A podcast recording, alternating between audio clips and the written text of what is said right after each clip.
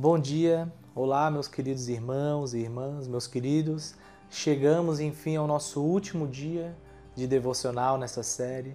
Espero que de alguma forma a palavra de Deus tenha contribuído para o seu crescimento espiritual. E no dia de hoje eu gostaria de falar da igreja de Esmirna.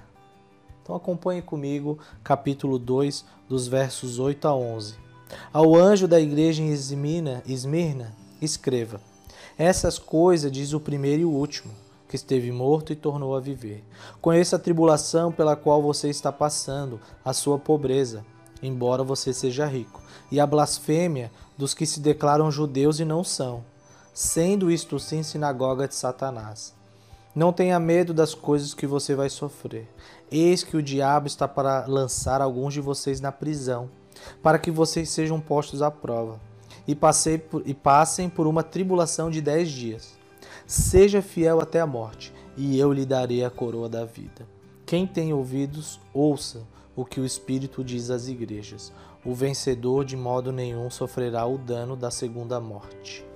Meus irmãos, percebam que a igreja de Esmirna ela não tem nenhuma repreensão da parte do nosso Deus, do nosso Senhor Jesus Cristo.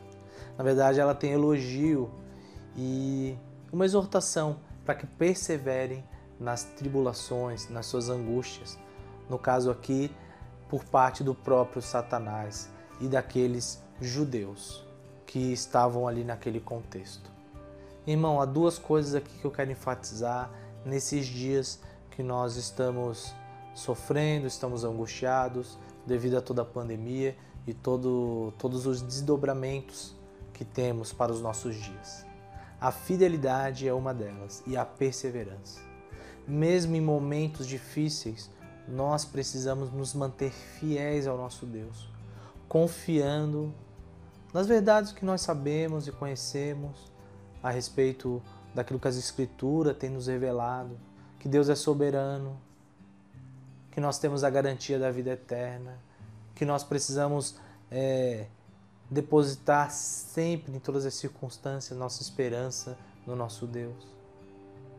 Que nós devemos continuar a nossa caminhada cristã, perseverando no conhecimento do nosso Deus, perseverando, encorajando os outros irmãos que possam estar é, fraquejando na fé.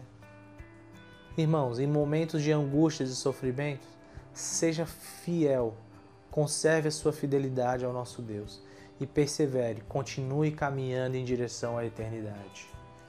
Eu espero que essas igrejas do Apocalipse possam nos ajudar a pensar em como nós temos vivido a nossa santidade diante do nosso Deus, nesse mundo que é um mundo mau e hostil. Deus te abençoe, meu querido. Deus te abençoe e te guarde durante esse final de semana um grande abraço.